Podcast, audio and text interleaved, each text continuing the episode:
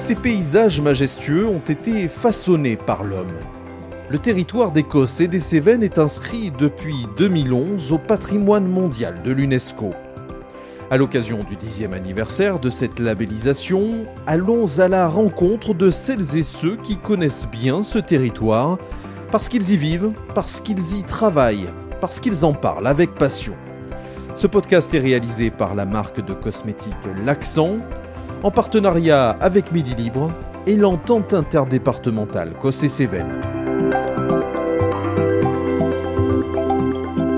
Épisode 21 Musique et chant des sirènes. Le son de la sirène, de cette horrible montée euh, en tonalité euh, quand elle est mise en route, euh, on peut pas appeler ça de la musique, ça casse les oreilles, c'est hyper flippant. donc là, nous, ce qu'on propose, c'est quelque chose qui a vraiment rien à voir avec ça et qui est dans l'harmonie. Territoire propice à la création, les Cévennes accueillent de nombreux artistes, musiciens et circassiens. Créateur de performances esthétiques, technologiques et sonores, Franz Clochard est le fondateur de la compagnie Mécanique Vivante. Cet inventeur a notamment détourné la sirène d'alerte pour en faire un instrument de musique capable de produire des mélodies. Rencontre avec Franz Clochard dans son atelier à Champclauson. Franz Clochard, bonjour. Bonjour. On parle de musique avec vous. Euh, ce n'est qu'un petit aspect, je crois, de votre euh, panoplie de création. Mais euh, quelle place occupe la musique finalement dans votre vie, dans votre profession d'artiste La musique est prépondérante. La musique, c'est elle qui rythme, qui poétise l'instant. Je dirais que moi, mon parcours, bon, j'ai fait euh, le conservatoire euh, quand j'étais petit, pendant 10 ans. J'ai également fait un bac technique parallèlement, euh, pas grand chose à voir. Et c'est l'univers du cirque qui m'a permis de réunir ces deux, ces deux dimensions. Avec notamment la création du piano à poule, hein. un piano construit spécialement pour les gallinacées pour qu'elles puissent et interpréter de la musique cacophonique. C'est un clin d'œil, mais ça a été le, le, début d'une grande lignée, je dirais, de différents objets euh, plus ou moins gros, euh, et particulièrement euh, depuis plus de 25 ans aujourd'hui, je me suis intéressé aux sirènes. Je me suis intéressé aux sirènes parce que, euh, bon, c'est d'abord la rencontre avec l'objet chez un collectionneur. Je l'ai utilisé comme alarme dans mon atelier. J'ai oublié de la désactiver plusieurs fois de suite, ce qui fait que j'ai été témoin de cette montée du son absolument atroce, hein, que tout le monde connaît pour entendre sonner la sirène les premiers mercredis de chaque mois. Mais quand on analyse euh, qu'est-ce qui se passe avec une sirène, c'est qu'on a euh, toute l'échelle des fréquences et la multitonalité. Et c'est ça qui m'a intéressé.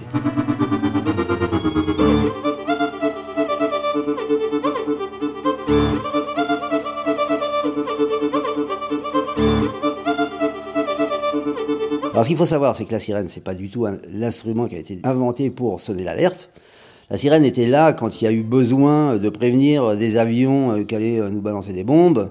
Mais c'est un polytechnicien français en 1820 qui s'appelait Charles Cagnard de la Tour qui a inventé la sirène. Et c'était un instrument de référence des fréquences au départ. Donc c'était un instrument scientifique. Et alors après, la, sirène est tombée en désuétude parce qu'on n'a pas fait grand-chose avec. Et c'est seulement euh, depuis euh, trois décennies qu'on a une maîtrise euh, du mouvement des moteurs, qu'on a une maîtrise de l'information en temps réel. donc tout cet univers qui nous berce depuis une, trentaine d'années et qui évolue très très vite, bah, moi je l'ai cueilli au vol et je me suis associé avec des compétences de manière à pouvoir piloter très précisément la sirène afin de la rendre expressive et euh, de pouvoir dégager de l'émotion.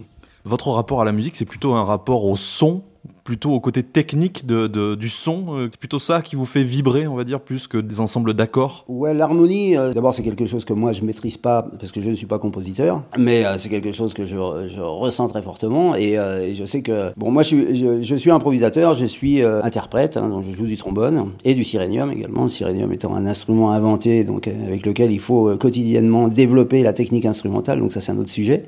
Et moi, je fais du jazz. Donc l'improvisation pour moi c'est quelque chose d'un peu fondamental. C'est d'abord une maîtrise de la technique, mais aussi une imagination. Et une imagination, elle est à double tranchant. Hein. Parce que plus on va travailler et plus on va euh, se conformer à quelque chose que l'on sait faire très bien et, euh, plus on va rester euh, avec des schémas qui vont pas se renouveler et là on parle plus du tout de création mais presque le contraire de ça. En tout cas moi, pour, pour, moi la musique c'est pas simplement une mélodie, un morceau qui dure 3 minutes 30 et la musique n'a rien à voir avec la mode, ça franchement j'en suis persuadé. Et là on va revenir sur les sirènes que vous vous êtes appropriées quelque part, hein. vous avez véritablement domestiqué j'allais dire presque la sirène comment vous, vous avez travaillé sur ces sirènes-là C'est la recherche d'une tonalité, d'un effet, d'une sensation? Oui, c'est tout à fait ça.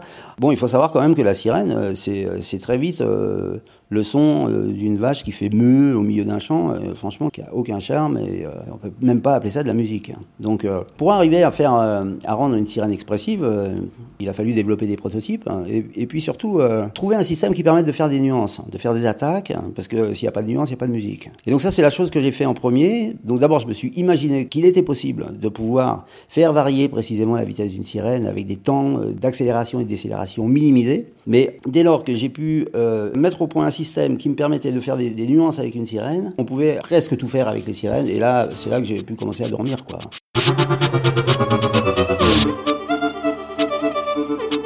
Et alors, la question de dire euh, aujourd'hui est-ce qu'on où est-ce qu'on en est avec les sirènes? Bon, je dirais qu'aujourd'hui on a un orchestre de sept instruments, plutôt très bien équilibré. Et on peut dire que c'est un orchestre accompli mais pas abouti. Bon, toujours est-il que vous faites quand même le tour de, France et même plus, hein, au-delà, avec, avec cet instrument, avec ces performances-là. Oui, oui, bah après, surtout ce que l'on fait, c'est qu'on fait, euh, on fait vraiment de la création. Donc euh, on, travaille par rapport à un lieu, par rapport à un contexte. Euh, c'est l'occasion de développer de la scénographie. donc ça, ça a toujours rythmé le, quotidien de, de, mécanique vivante. Est-ce que vous êtes le seul à pouvoir jouer de cet instrument Ou est-ce que vous formez autour de vous des équipes qui peuvent performer avec ces sirènes, par exemple? Ouais, Ça, c'est une bonne question. Alors, il faut savoir qu'au départ, avec les sirènes, il y avait plusieurs compositeurs qui étaient associés à la compagnie. Et puis ensuite, on est parti dans un développement techno un peu hard avec un programme euh, qui a eu euh, pendant 12 ans, qui a été développé avec 250 versions. Et, et aujourd'hui, c'est un moment charnière dans l'histoire avec cet instrument parce que c'est l'ouverture aux nouveaux compositeurs. Et l'ouverture aux nouveaux compositeurs implique d'avoir des outils qui sont ultra standardisés, de manière à ce qu'on euh, n'ait pas besoin d'être geek avant d'être compositeur. Parce que jusqu'à présent, c'est un peu ce qui s'est passé.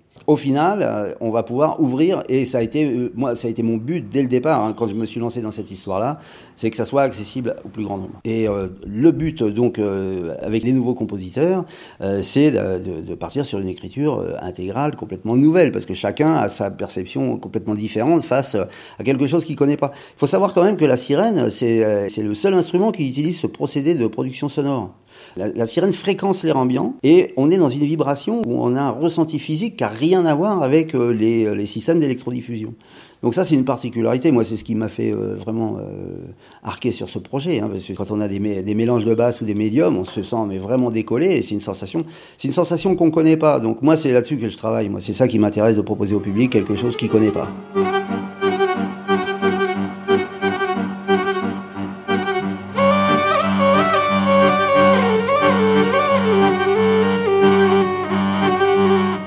À quelque chose de nouveau. Donc euh, le son de la sirène, de cette horrible montée euh, en tonalité euh, quand elle est mise en route, on peut pas appeler ça de la musique, ça casse les oreilles, c'est hyper flippant.